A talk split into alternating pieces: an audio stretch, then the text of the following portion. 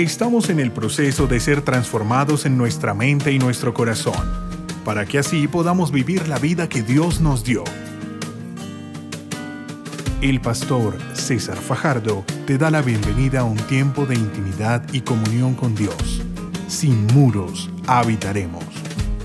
Estuve hablando la semana antepasada, me acuerdo exactamente cuándo, hace unos días atrás, con una persona que profesa el judaísmo, es decir, él es judío y cree en todo el tema del judaísmo. Y él me contaba que Israel es un país que literalmente es un desierto. Tanto así que el 60% de su territorio es desierto, es un desierto, es decir, no produce. Y específicamente hay un desierto que es el más reconocido, uno de los más sorprendentes, digámoslo así, es el desierto de Arabá. ¿Y por qué es Arabá un desierto que llama la atención? Porque es un lugar donde el promedio de la temperatura son 50 grados centígrados durante todo el año. O sea, es un horno. Y fuera de eso solamente cae 25 milímetros de agua durante todo el año. Solo 25 milímetros de agua durante todo el año. O sea, allí es imposible de manera natural que produzca. Pero para sorpresa de todo el mundo, Arabad se ha convertido en uno de los mayores productores de frutos y hortalizas de Estados Unidos. El 60% de la exportación de, Israel sale de ese lugar. ¿Y todo por qué? Porque un señor que se llama Ben Gurión se agarró de un pasaje que está en la escritura, que está en Isaías 35.1, donde dice, y el desierto florecerá. Y este señor Ben Gurión, que era un líder en Israel, recién comenzó Israel a ser una nación, él deseaba, soñaba que el desierto empezara a producir. Y sorprendentemente, Israel se aferró a esa promesa. Y él lo ha creído y ha desarrollado toda una tecnología que le permite a ellos regar las plantas gota a gota, eh, reciclan muy bien el agua, la aprovechan al máximo y ellos han logrado hacer florecer el desierto de una tierra totalmente amarilla y estéril, ahora producen y producen abundancia.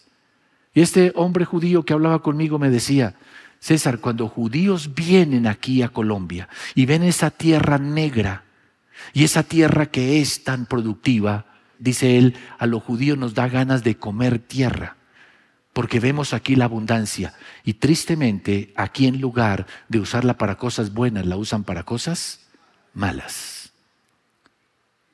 Entonces uno se pregunta, ¿por qué pasan esas cosas? Y la conclusión simplemente es porque no nos damos cuenta que aunque podemos tener abundancia, tenemos un montón de cosas, el desierto se nos ha metido. Y no hablamos de desierto en el contexto eh, literal, sino más bien en ese aspecto espiritual. Cuando en una nación entra la pobreza, cuando en una nación entra el pesimismo, cuando en una nación entra el fracaso, pues sencillamente entró la muerte. Y podemos estar llenos de tierra abundante, llenos de riqueza, llenos, pero viviremos en la absoluta pobreza porque nuestra mentalidad, nuestro espíritu está muerto y no estamos experimentando lo que realmente Dios tiene para nosotros. El pueblo judío en un momento determinado vivió esa situación. Fueron sacados de su tierra, dispersos por todas las naciones, llevados a esclavitud. Y estando en esa condición, pues obviamente ellos se sintieron deprimidos, se sintieron fracasados. Y Ezequiel capítulo 37 nos dice que llegó un momento en que el pueblo judío dijo, somos huesos secos, refiriéndose a que ya somos cadáveres, ya en nosotros no hay vida. Y hablaron de, estamos en vergüenza, estamos en ruina y para nosotros no hay esperanza. Pero el Señor llama al profeta Ezequiel y le dice, ven, Israel está diciendo esto. Pero el Señor le da una visión a Ezequiel, lo lleva a un valle. Y en ese valle, en la visión, ¿qué ve Ezequiel? Dice que ve montones y montones de huesos. Y dice, huesos secos en gran manera. ¿Cómo estaban los huesos? ¿Y secos cómo?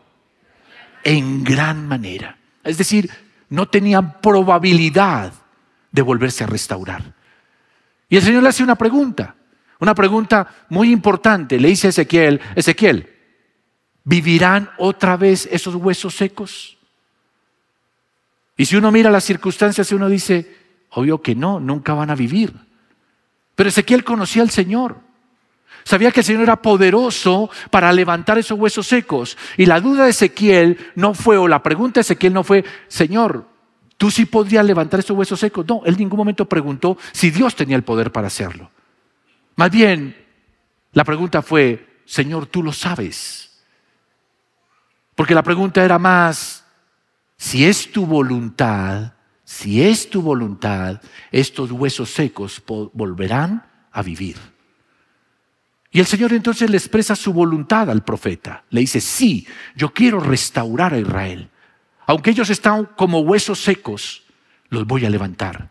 Y por eso, cuando uno lee que Ezequiel capítulo 37, verso 10, dice que el Señor envió al profeta a que profetizara, a que le dijera las palabras de él a esos huesos secos. Y le dice, yo profeticé tal como el Señor me lo había ordenado, y el aliento de vida entró en ellos, y entonces los huesos revivieron y se pusieron en pie, y era un ejército numeroso en gran manera. Amén y amén. El Señor le dijo al profeta, ve y profetiza sobre Israel. Y aunque ellos se sienten huesos secos, cuando yo envíe la palabra, el Espíritu entrará en ellos y se volverán a levantar. Y de haberse perdido como nación, volverán a ser una nación. Después de haber estado en la ruina, en las peor de las condiciones, yo lo restauraré y lo levantaré a una dimensión en la cual ellos nunca se imaginaron. Y aunque ellos estén separados de mí, yo los volveré a conectar conmigo y con mi espíritu y así volverán a vivir. Yo quiero en esta mañana decirles a ustedes que ninguno de los que estamos aquí estamos exentos de que en nuestra vida entre la muerte espiritual. La muerte espiritual significa separarse de Dios. Así como la muerte física significa que mi cuerpo físico se separa de mi alma, la muerte espiritual significa que nosotros andamos separados de Dios. Separados de Dios. Cuando uno se separa de Dios, entonces viene la muerte. Y la muerte significa que entonces el enemigo tiene toda probabilidad de entrar y colocar en nosotros ruina, escasez, colocar en nosotros angustia, desesperación, vergüenza. Y así como el pueblo judío se sentía avergonzado de estar regado por todas las naciones, de no tener una tierra, estaban en la ruina, sentían en ellos que no había probabilidades de volver a ser esa nación que podían llegar a ser. Así muchas veces nos sentimos nosotros. Usted mira a su alrededor, que nos rodea en este momento, desesperanza de la gente, hay escasez, hay necesidad. Las personas constantemente están en una situación de queja por las circunstancias, por las situaciones que le rodean. Y tal vez nosotros nos damos cuenta, pero eso es muerte que ha venido a afectar nuestras vidas. Pero la causa por la cual estamos en esa condición es porque hemos caído en esa muerte espiritual. Nos hemos alejado de Dios. ¿Por qué causa vienen esas cosas? ¿Por qué nos hemos alejado de Dios? Caemos en esa muerte espiritual.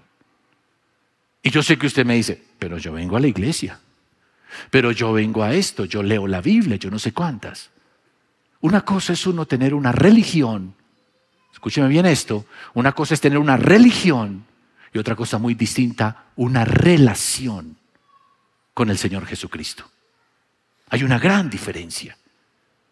Y Dios no está interesado en la religión, no está interesado en los ritos, está interesado en establecer una relación con nosotros, a través de la cual nosotros podamos empezar a conectarnos con Él él es la fuente de la vida, Él es la fuente de la bendición, Él es la fuente de toda restauración sobre nuestra vida. Y cualquiera que se conecte al Señor recibirá del Señor lo que necesita para vivir.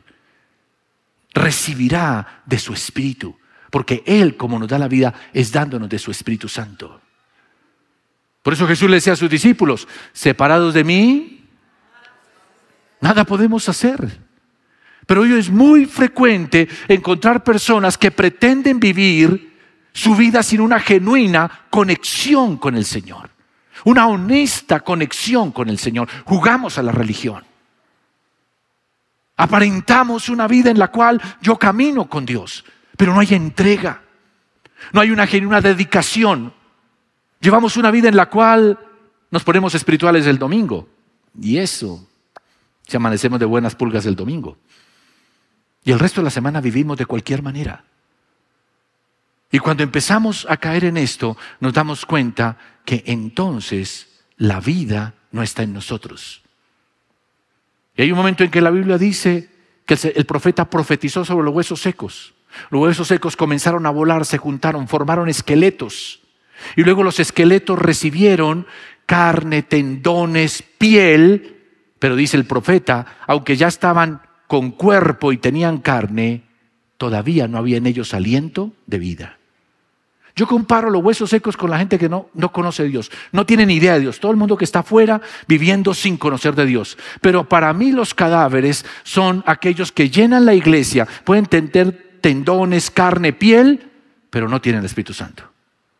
Y son cristianos que están ahí y que necesitan el soplo del Espíritu Santo. Porque cuando reciban el soplo del Espíritu Santo tendrán vida y vida en abundancia y serán más que vencedores en Cristo Jesús. El Señor los usará, comenzarán a hacer ese gran ejército que dice la Biblia que podemos convertirnos. ¿Cuántos creen que podemos convertirnos en un gran ejército para derrotar el poder de las tinieblas? Tenemos que desafiarnos a eso. Tenemos que decirle, Señor, dame la vida. En esos días estuve hablando con un pastor y él me contaba de un pueblo aquí en Colombia. Dice que en ese pueblo reinaba la violencia, la guerrilla, la hechicería, y no había forma de que ese pueblo fuese restaurado. Pero dice que una pequeña iglesia que había en el lugar, que estaban allá como en un rincón, todo el mundo los menospreciaba, los ignoraba, comenzaron a orar y a orar y a buscar del Señor y a pedirle, Señor, danos tu vida, danos tu presencia, y comenzaron a orar. Dice que comenzó a manifestarse un poder del Espíritu Santo de una manera sobrenatural en ese lugar. Dice que la gente comenzó a buscar de Dios y todo lo malo que había en ese pueblo comenzó a salir. Y me dijo, pastor, hubo un momento en que ese pueblo tenía a su alrededor todos los violentos, pero nadie se atrevía a tocarlos a ellos. Dice, tuve la oportunidad de hablar con uno de aquellos eh, delincuentes que querían entrar y decía, no nos da confianza entrar en ese pueblo, tenemos temor de entrar allí. Y simplemente ¿por qué? Porque ahora había la luz. Y cuando la luz comienza a resplandecer en un lugar, las tinieblas huyen en el nombre del Señor Jesucristo. Y yo creo que nosotros estamos viendo una situación similar. ¿Cuántos creen que podemos levantar la luz? Que podemos levantar otra vez las cosas buenas en esta nación. No tenemos que empezar a decirle, Señor, yo necesito la vida tuya. Necesito ese poder que tú das, necesito ese fuego que tú das. Y la única forma en que lo recibimos es que nos lo dé el Señor Jesucristo por medio de su Espíritu Santo. Porque allí donde está la muerte, el Espíritu es el único que puede dar vida. Y cuando usted declara la vida sobre algo, el Espíritu de Dios viene y da esa vida. Entonces, cuando el Señor quiso levantarnos a nosotros, dijo que nos daría el Espíritu Santo. El Señor le habló a los discípulos y les dijo, no salgan de Jerusalén, no intenten hablar de mí en ningún lugar hasta que haya venido sobre ustedes el Espíritu Santo. Simplemente el Señor está diciendo con eso, no es posible que tú vivas una vida cristiana de victoria y de bendición si no tienes la llenura del Espíritu Santo. Es ingenuo de muchos cristianos pretender que van a vencer la tentación, los ataques del enemigo, el engaño del enemigo en su propia fuerza. La única forma en que nosotros vencemos es teniendo el Espíritu Santo, dándole ese lugar en nuestra vida. ¿Y por qué es importante el Espíritu Santo? Porque el Espíritu Santo es el que da la vida. Dice la Biblia en Génesis 1, mire, ya comienza en Génesis 1, en el principio creó Dios los cielos y la tierra. Verso 2 dice, y la tierra estaba desordenada y vacía, y el Espíritu de Dios se movía sobre la faz de las aguas. Ya estaba el Espíritu Santo ahí. Y cuando el Señor dice en Génesis 3, hágase la luz, Él da la palabra y al dar la palabra se activa el Espíritu Santo. Y comienza el Espíritu Santo a crearlo todo. Las galaxias, las estrellas. junta las aguas, aparece la tierra, comienzan a surgir los animales. Todo es obra del poder del Espíritu Santo. Y luego el Señor, cuando toma al hombre y lo forma del barro, dice que sopló sobre él el aliento del, o sea, el Espíritu. Y el Espíritu nos da a nosotros el Espíritu con el cual usted hoy y yo tenemos vida, usted y yo tenemos vida. Porque el Espíritu Santo por excelencia es el encargado de dar vida. Por eso, cuando el Señor quiere levantar nuestra vida, nos envía el Espíritu Santo por medio de su palabra. Y yo quiero que usted lo tenga bien presente esto. Es el Espíritu Santo que entra en nuestra vida por su palabra. La palabra de Dios es espíritu y es vida. Eso es lo que dijo Jesús.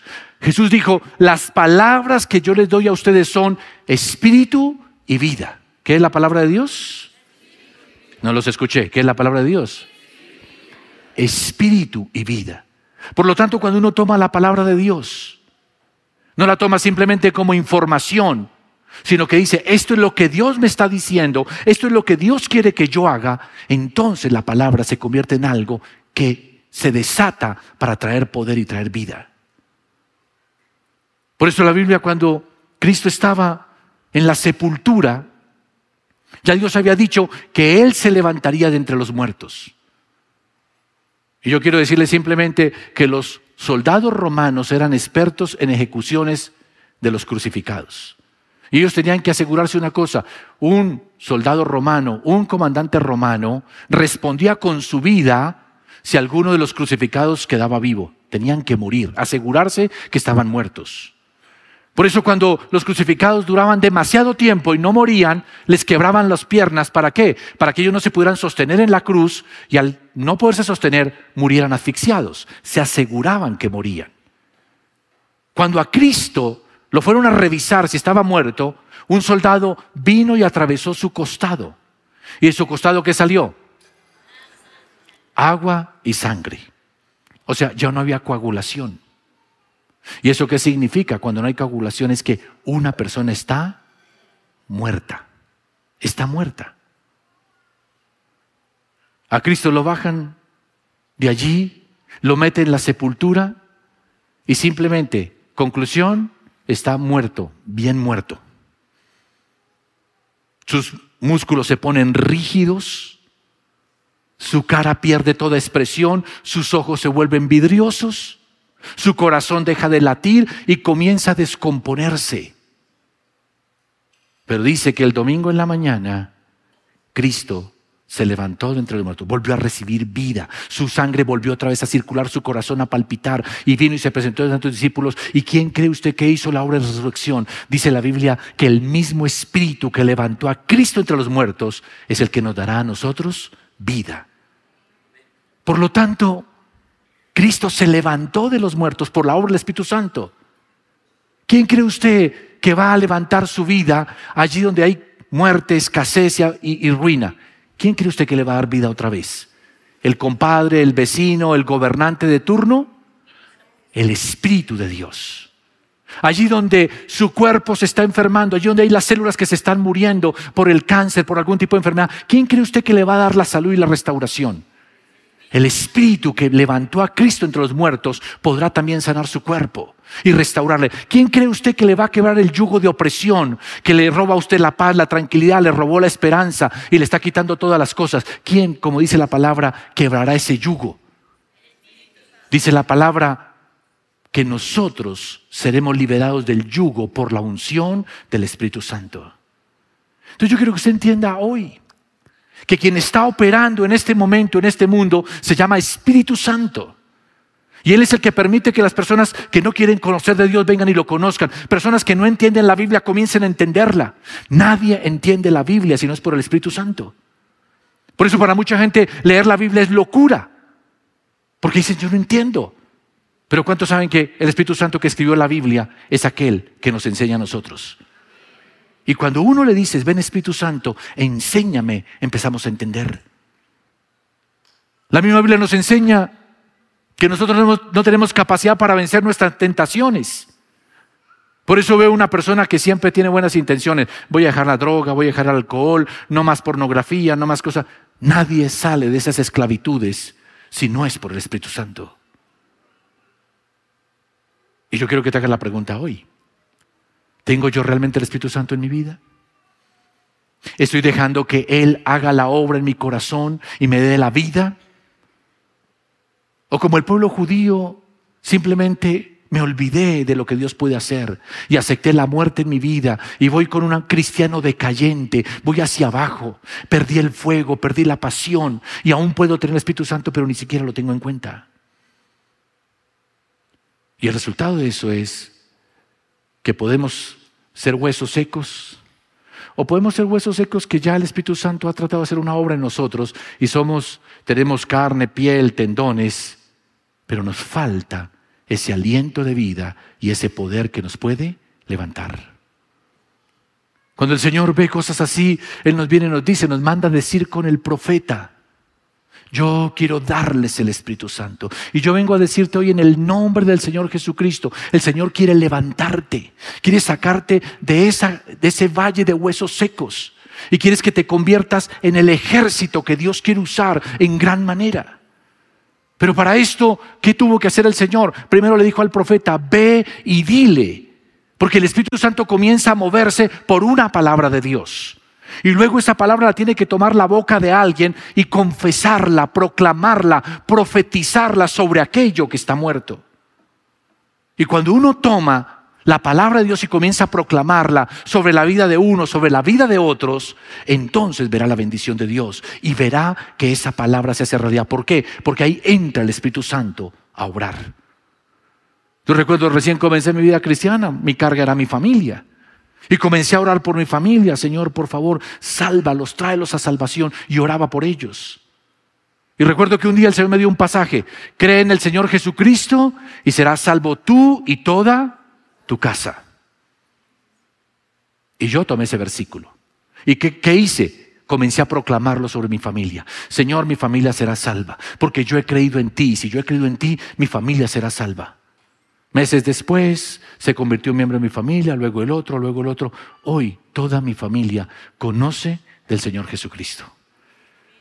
Porque tomé una palabra de Dios y la profeticé allí donde estaban los huesos secos. ¿Me están escuchando o no me están escuchando? Así que yo te estoy desafiando hoy. Mira hoy tu vida. Examina tu vida. ¿Dónde están allí ese valle de huesos secos? Tal vez digas, son mis finanzas. No veo abundancia, trabajo, no veo el fruto. ¿Qué cree usted que debe hacer? Tome la palabra del Señor en su boca y diríjase con toda autoridad a ese valle de huesos secos y dígale, no estarás más seco, vas a reverdecer y vas a dar en abundancia y yo le garantizo, entrará el Espíritu de Dios y dará vida y reverdecerá y se levantará y usted verá grandes cosas para el Señor. ¿Cuánto lo pueden creer de corazón? Cuando uno ve la escasez, uno tiene que tomar esa palabra y decir, Señor, tú eres el que suple mi necesidad. ¿Cuántos saben que hay un versículo que dice que Dios suple todas nuestras necesidades conforme a sus riquezas en gloria? Tome ese versículo y comience cada día a declararlo. No hay ruina sobre mi vida, hay abundancia porque el Señor suple todas mis necesidades. Y no se conforme con la escasez, con que usted está luchando cada semana, cómo pago las pensiones, cómo pago esto, no tengo plata. No, hermano, es hora de que se levante y con la unción del Espíritu Santo quiebre la ruina. Hoy mucha gente dice que Dios no sana. Y yo sé que el Señor sí sana.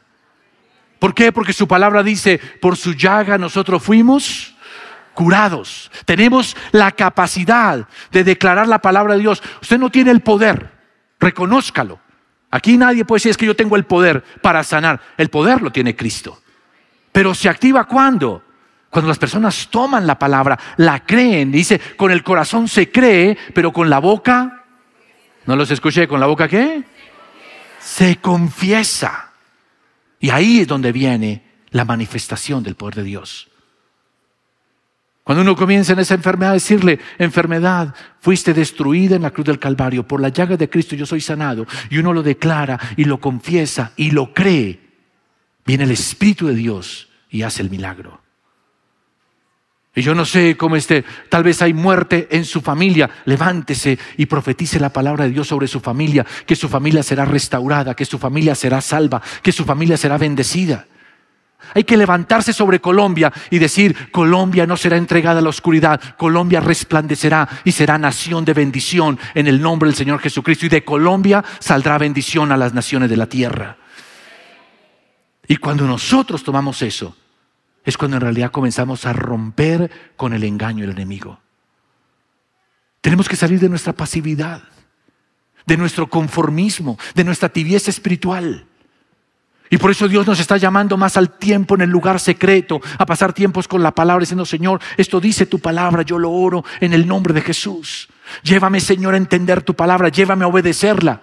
Porque en la medida en que lo hagamos, nuestra vida será vivificada.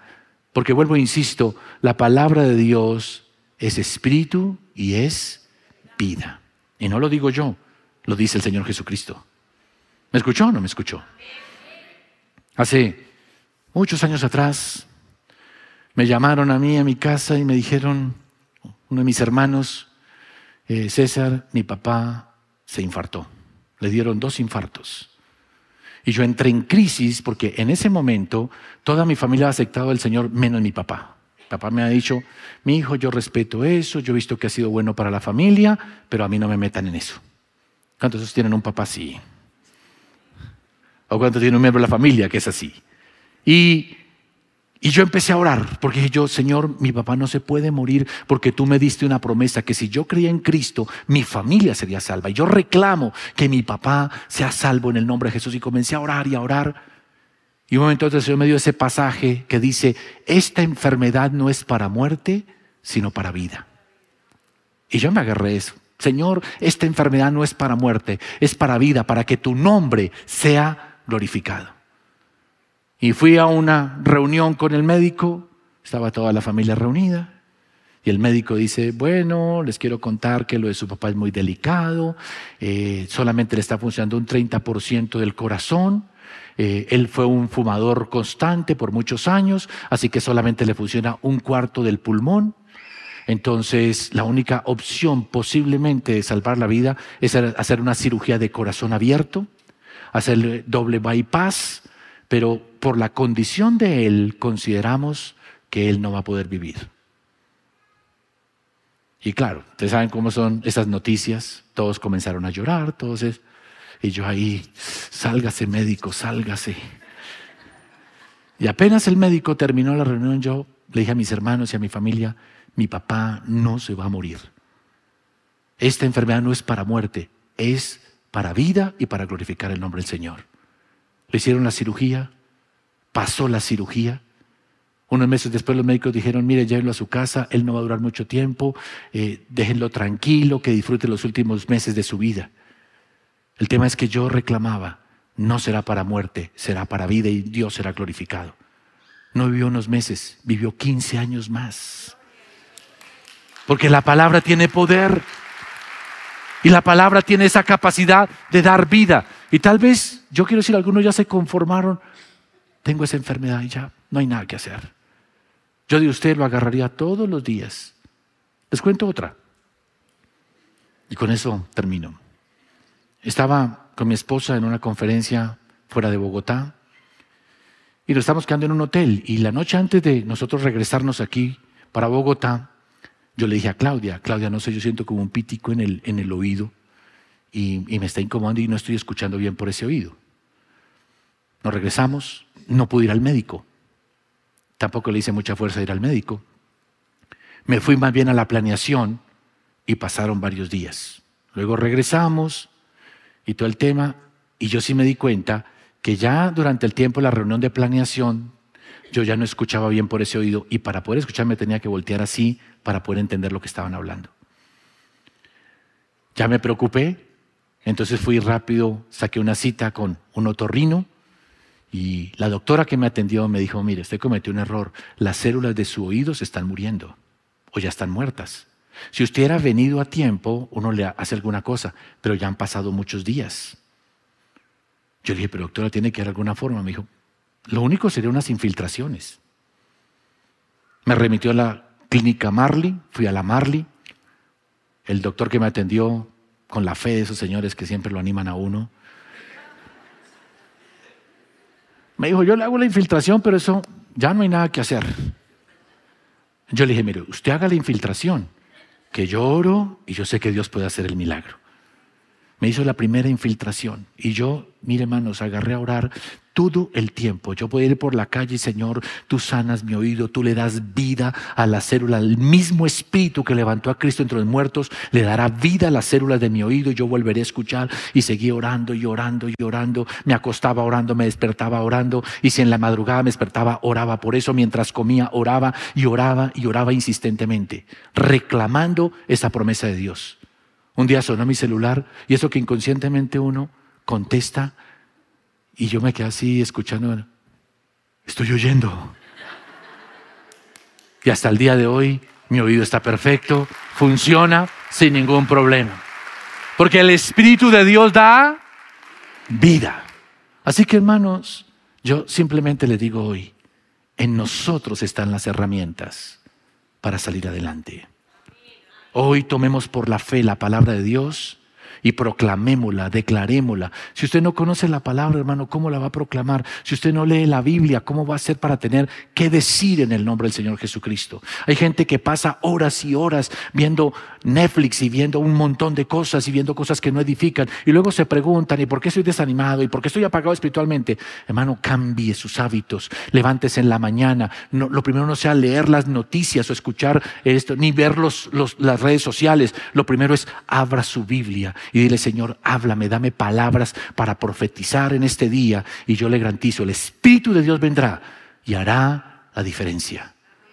Y lo declaro en el nombre del Señor Jesucristo. Incline su rostro y hablemos con el Señor. Padre, te doy gracias por tu palabra. Yo sé que tú quieres traer vida, Señor, vida a nuestras vidas, vida a nuestra familia, vida, Señor, a nuestra nación. Señor, tu espíritu se está moviendo. Y hemos visto en estos días ese mover de tu espíritu porque tú quieres hacer algo sobrenatural en medio de nosotros. Y gracias te damos porque el Espíritu dará vida, el Espíritu traerá salvación, el Espíritu traerá sanidad, el Espíritu traerá, Señor, que el desierto vuelva a florecer, Señor, y que el yugo sea pudrido por la unción del Espíritu Santo. Señor, tú conoces aquí las vidas. Tú conoces, Señor, los corazones. Sé que ante todo, toda esa aridez viene, Señor, porque hemos dejado ante todo entrar la muerte espiritual. Hemos perdido la conexión contigo. Hemos perdido la pasión por tu presencia. Hemos perdido pasión por tu palabra, hambre de tu palabra. Hemos perdido la comunión con tu espíritu. Yo te clamo hoy en el nombre de Jesús que vuelvas a darle vida, vida a los huesos secos, Señor. A los que están muertos espiritualmente, vuelvan a ser levantados en el nombre de Jesús, que entre en ellos espíritu de vida y se levante un ejército que glorifique y que exalte tu nombre. Y Señor, no podemos recibir tu espíritu si no te recibimos a ti, porque tú eres el dador del Espíritu de Dios. Señor Jesús, ven a mi vida ven a mi corazón, te quiero recibir como mi Señor y Salvador. Quiero que todos en voz alta y bien fuerte repitan esta oración conmigo. Digan, Señor Jesús, bien fuerte, Señor Jesús, en este día reconozco que hay en mi vida la necesidad de la vida tuya. Por esa razón, tú que eres el que puedes dar vida eterna, te invito a mi corazón para que seas mi Señor y seas mi Salvador. Señor Jesús, hoy reclamo esa promesa que dice que si creo en Jesucristo y lo recibo, se me dará el derecho de ser un hijo de Dios. Hoy creo en ti y te recibo en mi corazón. Y por lo tanto, declaro y proclamo que soy un hijo de Dios en Cristo Jesús. Si deseas conocer más sobre nuestro ministerio, ingresa a sinmuros.org y recuerda seguir a César Fajardo en Instagram y Twitter como arroba César Fajardo SM.